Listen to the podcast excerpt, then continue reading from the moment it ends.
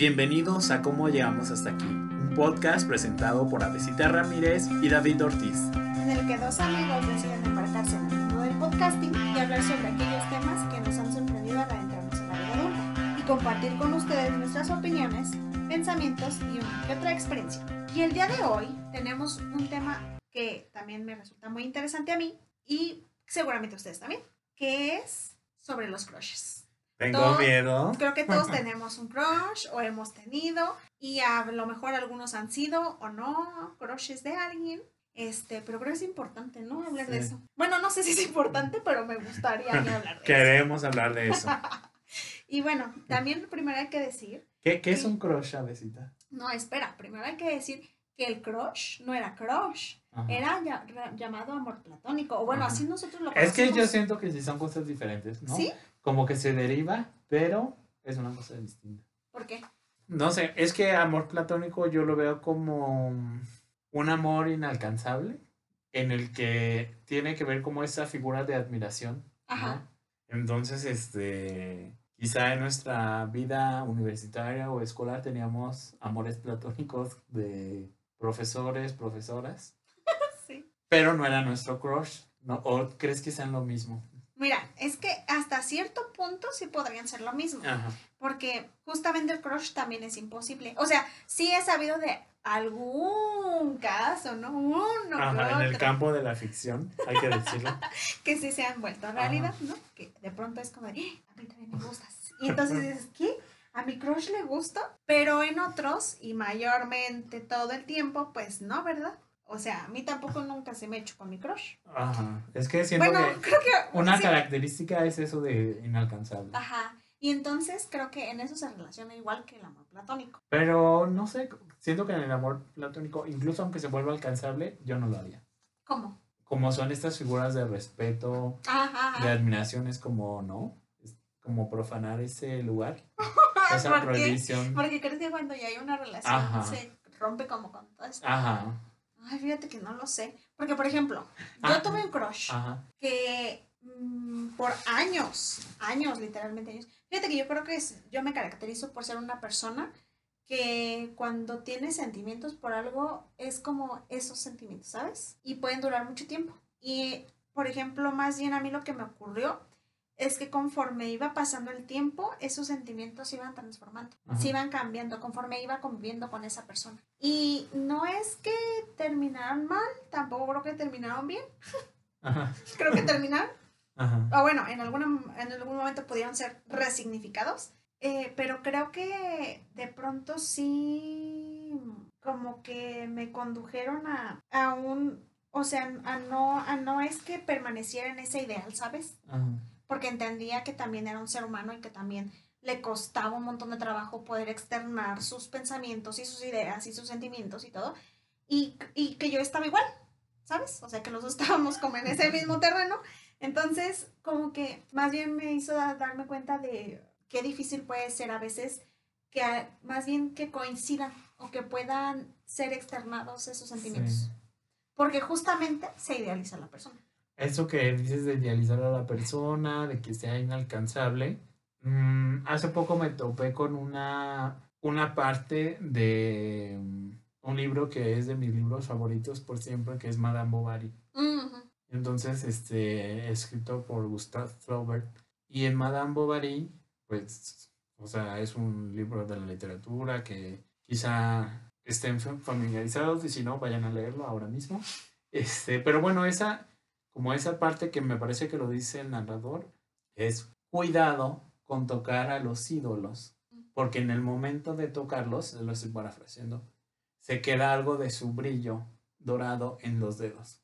Y entonces siento que tiene que ver con eso de que sean un ideal e inalcanzables, pero porque no tenemos un acceso directo a ellos, ¿no? En tanto crushes. Y en el momento que pasa eso. Parece que pierden algo de su brillo. Que ya no es ajá, completamente. Ajá, y ya no nos mueven tanto, quizá. Mm, Puede ser. Fíjate que eso me hace pensar porque justamente con lo que yo decía, es como, para mí de todas maneras siempre fue como el crush, ¿sabes? Ajá. Y entonces se me hace interesante. Porque, Sí. o sea, sí llegué a conocer Normalmente no podría decir que completamente, pero sí, sí me hace pensar en la forma en la que lo conoces. O en la que le conoces. Y entonces eh, logras como, sí, sí, se va quitando ese... Brillo, ¿no? Que nos atrae. Y entonces, no es que no me atrajera, sino que, no sé, lo encontraba, ¿sabes qué? A mí me pasa algo súper extraño. Como toda persona normal, ¿verdad? Voy a, voy a decir que hay una película y solamente esa película en la que me siento súper identificada y siento que soy esa persona. Se llama A todos los chicos de los que me he enamorado, está basada en un bestseller y, este, y obviamente está en Netflix. Y entonces la historia, no, o sea, yo creo que todos siempre vemos o buscamos en películas ver nuestra vida ahí. Sí, algo de nuestra historia. Ajá. Pues en escena. Sí. Y entonces, fíjate que en esa película, o sea, a mí nunca realmente me había pasado tanto, con tanta exactitud como en esa. Pero ahí está esta historia de esta chica que nunca se ha enamorado. Y yo debo de decir que a pesar de que tengo 28 años, nunca me he caracterizado por tener muchas parejas. O sea, creo que a pesar de que sí he salido con algunas personas, no es como que realmente llegue a profundizar o a tener. Es más, yo una relación larga nunca he tenido. Entonces, eh, justo de este crush que hablo, este, y ya y también tuve antes de este último como previos que fueron así como muy significativos o como muy importantes. Ajá, en los que, por ejemplo, o sea, la historia de esta chica es que pues ella jamás ha externado sus sentimientos, cosa que pasó en, mi vida real. porque aquí la muchacha sustentando su, porque se parece a su vida, ¿no? Tratando de sustentar la película. Y ocurrió algo súper interesante porque ella crea estas cartas, ¿no? Para los chicos y su hermana los manda porque realmente ve que ella está estancada en su zona de confort, supongo.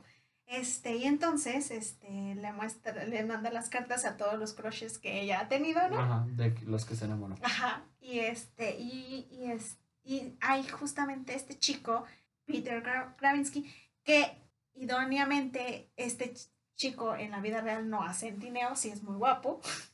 También sería mi crush. Este, me llamó, o sea, se me hizo muy interesante porque es como el chico ideal, como el popular y así, ¿no? Y de pronto suele ser, suelen ser esas figuras justamente las que llaman la atención, ¿no? Porque también suelen a veces, en algunos casos, no en todos, ser muy interesantes, ¿no? O sea que también ya lo, lo, lo, profundizaremos más adelante cuando digamos algunos tipos de crush, ¿no? Y, este, y en esta película ocurre algo súper interesante porque ella y él se permiten como conocerse, salir y así, ¿no? Y entonces hay una escena que a mí me parece como vaya, o sea, años después lo comprendí, ¿no? Fue como mi reflejo de, ¿what? Porque le dice que van a un viaje de generación, algo así. Entonces, este, van a su viaje y entonces eh, ella está en, en, su habitación con su amigo gay, súper hermosa la escena, poniéndose mascarillas coreanas, las cuales también amo en la vida real. Pero esto no tiene que ver con eso. Entonces le dice em, él, este, si alguien se enamoró, creo que es él, porque cada vez que te ve, te ve como, lo, también lo estoy parafraseando, ¿eh? No creas que me sé completamente la línea, ya sería de más. este, pero le dice, si alguien se ha enamorado, creo que es él, porque cada vez que te ve, te ve como un sexy, como un cubo de Rubik sexy, al que no puede descifrar. Y algo así me ocurría con, con este último crush, porque de verdad, o sea, yo entendía que había algunas cosas que no eran como súper padres y así, pero a mí me fascinaba cada, cada faceta que descubría, ¿sabes? O sea, como que yo decía, es que es desafiante, no en el sentido de que quisiera cambiarle ni nada, sino que yo decía, qué interesante porque de pronto a lo mejor no es la mejor forma de identificarse o, o de relacionarse o de estar algo así, ¿no? Y yo también no, no, no siempre creo que tenga las mejores o las más adecuadas y así, ¿no? Y bueno, ya después hay otra escena, que es la que sigue en esa película, y entonces él le dice, y eso también me pasó, no en el mismo contexto, pero súper nada en el mismo contexto, porque ellos estaban en un jacuzzi, como en algo así como si fuera Canadá, súper bellísimo, con la nieve, aquí pues no, y entonces él le dice, si crucé toda la ciudad para buscar los yogures que a ti te gustan, ¿por qué crees que lo hice? Y ella le contesta, porque te gustó el yogur. Y entonces le contesta como, eres imposible, Ajá. ¿sabes? Y entonces como que de pronto cuando pasaban este tipo de escenas, me parecía que también me decían como, como, como, eres imposible, ¿sabes? Porque yo me acuerdo que me marcaron y me dijeron, es que yo vine aquí porque quería ir contigo. Y entonces yo le dije, ah, pues yo no voy a ir. ¿sabes? Y entonces como que años después pensé como en, vaya, quizás era en ese sentido esa oración. Sí, sí. Pero yo no la leí en ese sentido, ¿sabes? Sí. Y creo que eso fue interesante. Entonces. Ah, ahora que dices eso de eres imposible, mm, yo creo que es una característica de los crushes. ¿no? ujú, Son imposibles. sí. Pero ya viste, en las, en las películas y en las series sí se hace en realidad. Ajá. Pero bueno, Sí, en fin. David, ahora sí vamos con los tipos de crushes. O bueno, ¿tú crees que hay tipos? Yo digo que sí, Ajá, pues están los crushes intelectuales. obviamente. Ajá, ¿no? Y este, como estas personas que tienen algo que nos convoca a escucharlos, a hablar con ellos, Sí. a... Y que, por ejemplo, nosotros Ajá. tuvimos en la universidad. Uh, muchísimos, ¿no? No tantos, pero sí. Sí. sí, o sea, sí. O sea, no. Pero no es que no sé si caigan como en la categoría de crushes. Pero bueno, o sea, está como ahí. ¿no? Ajá, sí, o sea, porque es como el ideal de lo que me encantaría escuchar todo el tiempo y Ajá. estar ahí todo el tiempo. Sí, sí, sí. Y no es que me encantes, digamos, realmente como para andar contigo, Ajá. pero me encanta tu inteligencia. Ah, que te convoca. Ajá. Sí, ajá. ¿Qué otros tipos de crushes habrá? Mm, Los físicos, ¿no? Sí, sí, sí, obviamente, esos claro que sí, Los más evidentes. porque es como el crush que te gustaría como ser o, Ajá. o- tener cerca, ¿no? Lo, Sí. lo observas desde la oscuridad. ¿No? Eres el acosador. Este, que, que, muy interesante. Este, pero sí, o sea, creo que sí es un Crush de manera de ser, ¿eso habrá? Como que te encante su personalidad. Puede ser que sí. Ajá, ¿Tú has tenido algún crush de ese tipo? "Ah, no, creo que no. Es que Me creo que eso es como amigos, ¿no? O sea, si te encanta su manera de ser, es como... ¿Se convierten en amigos? Interesante tu forma de conceptualizarlo. Creo. Sí. O sea, porque podrías decir, pues me gusta, ¿no? Pero no. La No. convierte en mi amigo. Es que yo cuando pienso en eso me gusta, para mí sí es como el componente físico debe estar. ¿no? Ajá, pero a ver, a ver, vamos entonces también de pronto a como diferenciar Ajá. qué es lo que sería, o sea, qué onda con el crush y qué onda con las personas que normalmente sí andarías. Porque entonces parecieran dos. Dos cosas distintas. Ajá, ¿no? Sí, sí, sí. sí. Yo creo que son cosas distintas. No lo sé. Es que siento que con la persona que sí andarías es con que compartes algo. O sea, no solo que lo admiras o Ah, bueno, lo sí, ves, sí, sí, sino como que hay algo que te conecta a Ujú, y comparten un camino, un gustos, una visión, ¿no? ujú. Y con el crush puede que no. Buen punto, sí. sí Ajá, entonces razón. compartes, compartes algo. Fíjate que yo creo que me ha pasado que crushes también han sido como casi como la persona con la que yo andaría. Creo que a mí sí me ha pasado, que va como con mis relationship goals, Ajá. ¿sabes? Así. También pues los crushes famosos, Ah, sí. o sea, hay millones, ¿no? Súper sí, o sea, yo tengo a mi crush coreano que jamás en la vida lo cambiaría. A ver, tres hombres crushes, tres mujeres Crushes famosos. Ajá. Ay, no voy a decir el coreano porque se, sería evidente, así que no lo voy a decir. Pero, fíjate, tengo de mujer. Natalie Portman. Siempre me ha parecido maravillosa. Me encantan sus trabajos, o sea, en el PhD Negro, en psicología por la Universidad de Harvard, que por cierto. también nos conecta eso. Ajá. Este, Es nuestro destino, ya me puedo levantar. y de hecho me encanta una película de ella que tiene con otro crush mío, Ajá. que es Ashton Kutcher. ¿Cuál? No, eh, la de Mejores Amigos Mm, Nada de eso. o Amigos con Derechos, algo así. Ajá. Este, y a mí por alguna extraña razón, Ashton Kutcher se me hace que tiene una nariz súper maravillosa, preciosa, o sea, no sé por qué estoy hablando de partes del cuerpo, ¿no? Ajá. Pero, pero como que su nariz se me hace súper divina, así que combina perfectamente con su cara y se me hace súper guapo. Y ahorita ya está pues más grande, ¿no? Creo que tiene como 40. Pero no sé, a mí Ashton. Kutcher, uff. Y fíjate que tengo un crush, o varios crush, puedo decir más de tres, Ajá. que son como Ajá. pero me encanta como la imagen que transmitieron en sus películas, que una es Tom Hanks, con, for- por ejemplo, Forrest Gump, sí. este, em, ¿cómo se llama? Náufrago.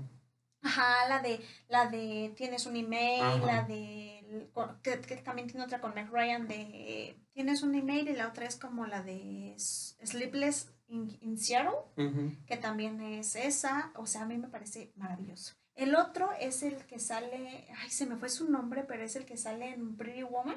Ah, Richard Gere. Ajá, Ah, no sé, sí. se me hace súper guapo. Ajá. Y George Clooney. Se me hacen hombres como que tienen un, un sais pas, Ah. como un algo, que me parece, crearon una estructura de un hombre muy bonita. O sea, por, por ejemplo, Richard Gere en Pretty Woman se me hace un hombre increíblemente Ah. genial, ¿sabes?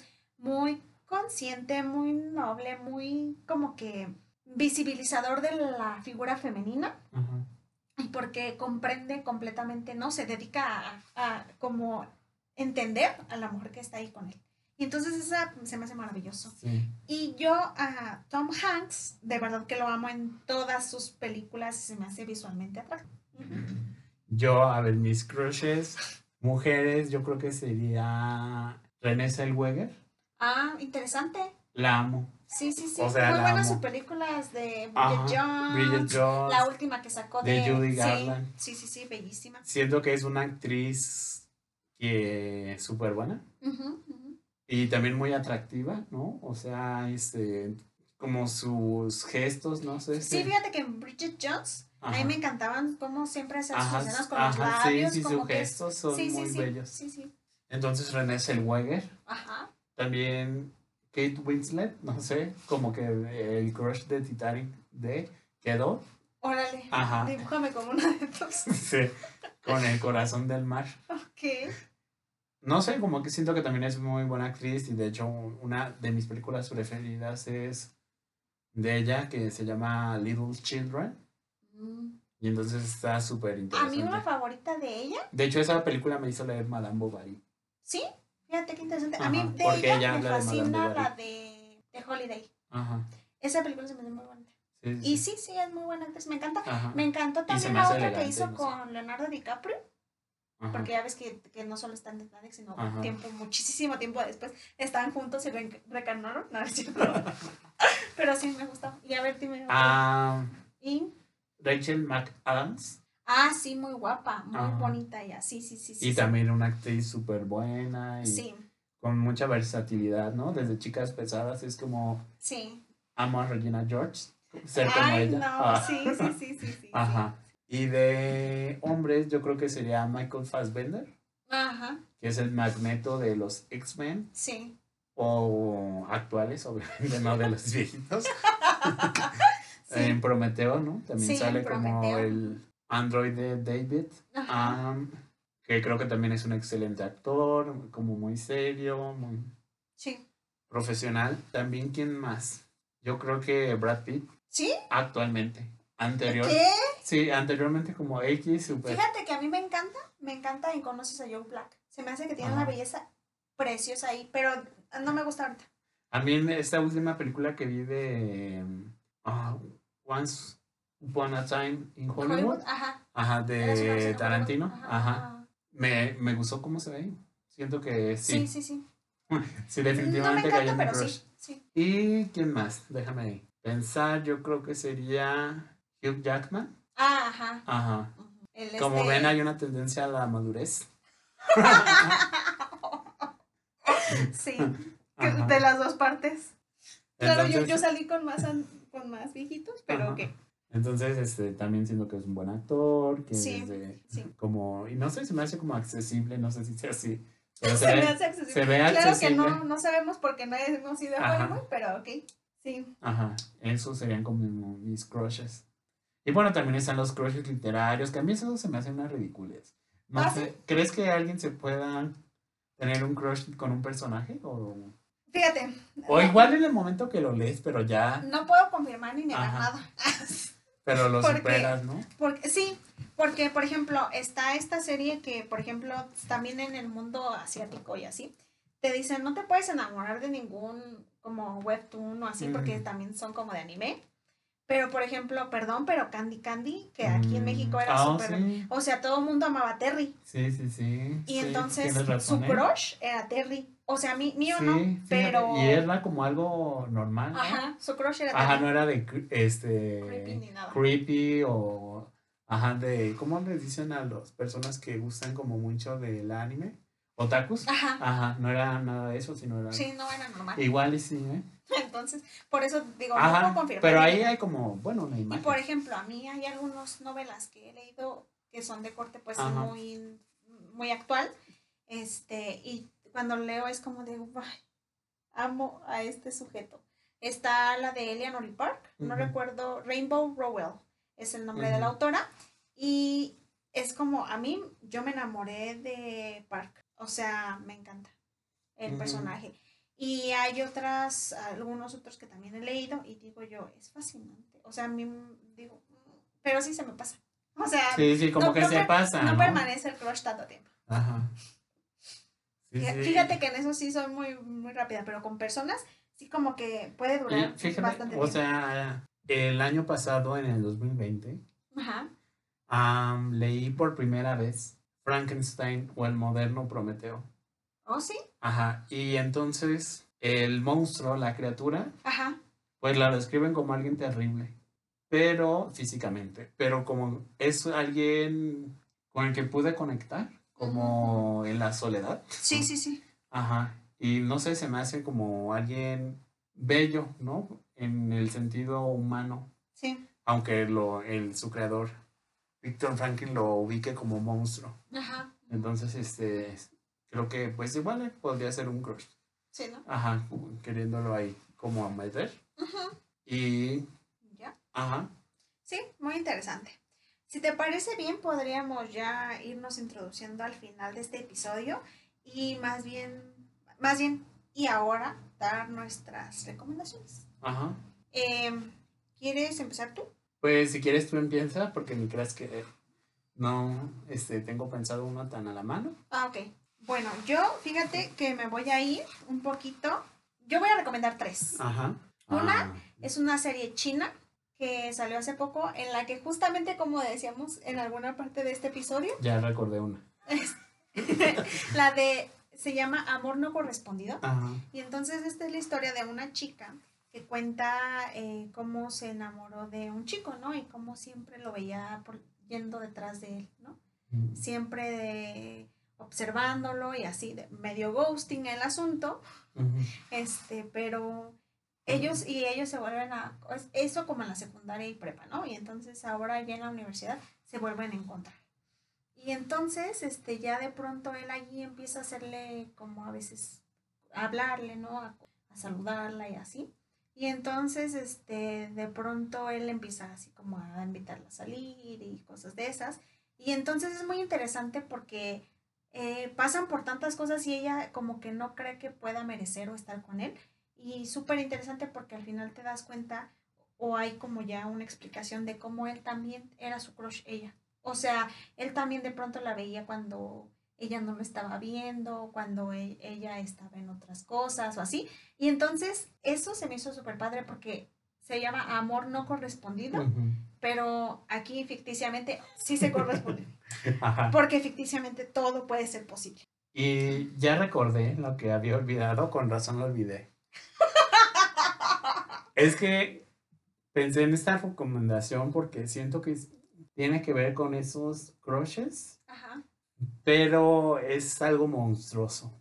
Ese crush es monstruoso. Que es- me parece súper adecuada que tú Ajá. también digas la tuya primero porque las mías después Ajá. también son perturbadoras. Sí, es perturbador, es monstruoso, es terrorífico. Sí, Y mis recomendaciones, o sea, si tienen como esa disposición, porque es un texto que yo mm, leí en algún momento, lo abandoné porque era demasiado para mí. sí. Y ya después lo recuperé y, Y también fue llevada a la pantalla Ajá. dos veces. yo no, yo no he visto las películas, pero Yo sí las tengo. Luego te las presto. ajá, este, pero el texto es Lolita de Vladimir Nabokov. Entonces, este novela, que es como un clásico de la literatura, tanto rusa, porque fue de un autor ruso, pero Sí. escrita en, en, en inglés. Narra las, el amor enfermizo Sí. de Humbert Humbert hacia Lolita, una niña de 11 años, me parece que Sí, inicia con sí, 11 sí, años. con 11 años. Y entonces es un, el pedófilo, ¿no? Sí. Y entonces cuenta, lo cuenta, me parece que el narrador es Humbert Humbert a través de su diario o de una carta que está escribiendo para un juicio, me parece, algo así. Entonces, este, cuenta cu- qué es lo que le despierta a Lolita en términos de excitación. Y entonces, pues está esto, como esa atracción, y él siempre le han gustado, a él les dicen ínfulas, ¿no? A estas niñas que están entre los 11 y los 14 años. Sí. Y entonces se fija en sus caderas, en sus hombros, en sus piernas, va al parque y fantasea con ellas. Llega a una ciudad de Estados Unidos, no recuerdo cuál, y en una casa donde él renta un cuarto, vive una madre con su hija, que es. Lolita. Entonces él empieza a maquinar cómo va a hacer para seducirla. Sí. Y lo consigue. Consigue abusar de Lolita, pero la va enredando de una manera muy perversa. Sí. Y entonces creo que eh, pues está muy interesante el libro, o sea, léanlo y también esto lo comentaba con una amiga, Minelli, si estás escuchando esto, hola, Oli. como Minelli decía que la sociedad estadounidense, y creo que es la imagen que prevaleció de Lolita, Ujú.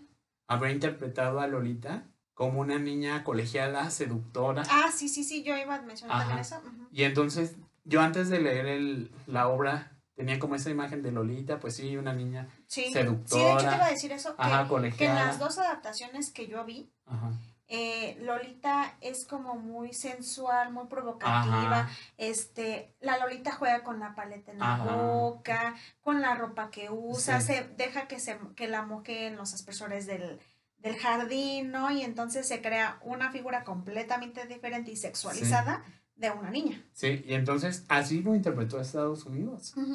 La cultura interpretó de que la seductora, la provocativa, era la niña.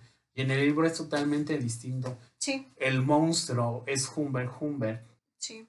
Y entonces, eso pues en el terreno de los crushes monstruosos, ¿no? Es súper interesante y Es, o sea, lean esa novela, se van a perturbar, pero creo que da para pensar muchísimas cosas tan actuales Sí, como lo que han denunciado algunas mujeres feministas o las feministas en general de esta cultura de la violación que tenemos, Sí. ¿no? sí. Y entonces, cómo la violación en apariencia sería algo que es terrible y debe evitarse, pero por otra parte están todas estas imágenes que nos bombardean y que no solo permiten la violación, sino como que es una especie de mandato, ¿no? Que se realice. Sí, Y pues esa es mi recomendación perturbadora del día de hoy. Vladimir, de este Lolita de Vladimir Nabokov. sí. Y que también pueden contrastar con las otras dos películas, porque sí, o sea, sí, sí se nota que en, en, las, en la imagen que se proyectó, en las dos películas, Lolita es completamente diferente. O sea, sí. Y sí muestran una Lolita más desarrollada también de pronto con su cuerpo. Entonces es muy interesante. Sí, hasta la canción de Belinda, ¿no? De Ajá. Lolita, Lolita. Súper interesante. Labio ro- color rosa, boca que provoca, Lolita, algo así. Ajá, sí, entonces es muy interesante.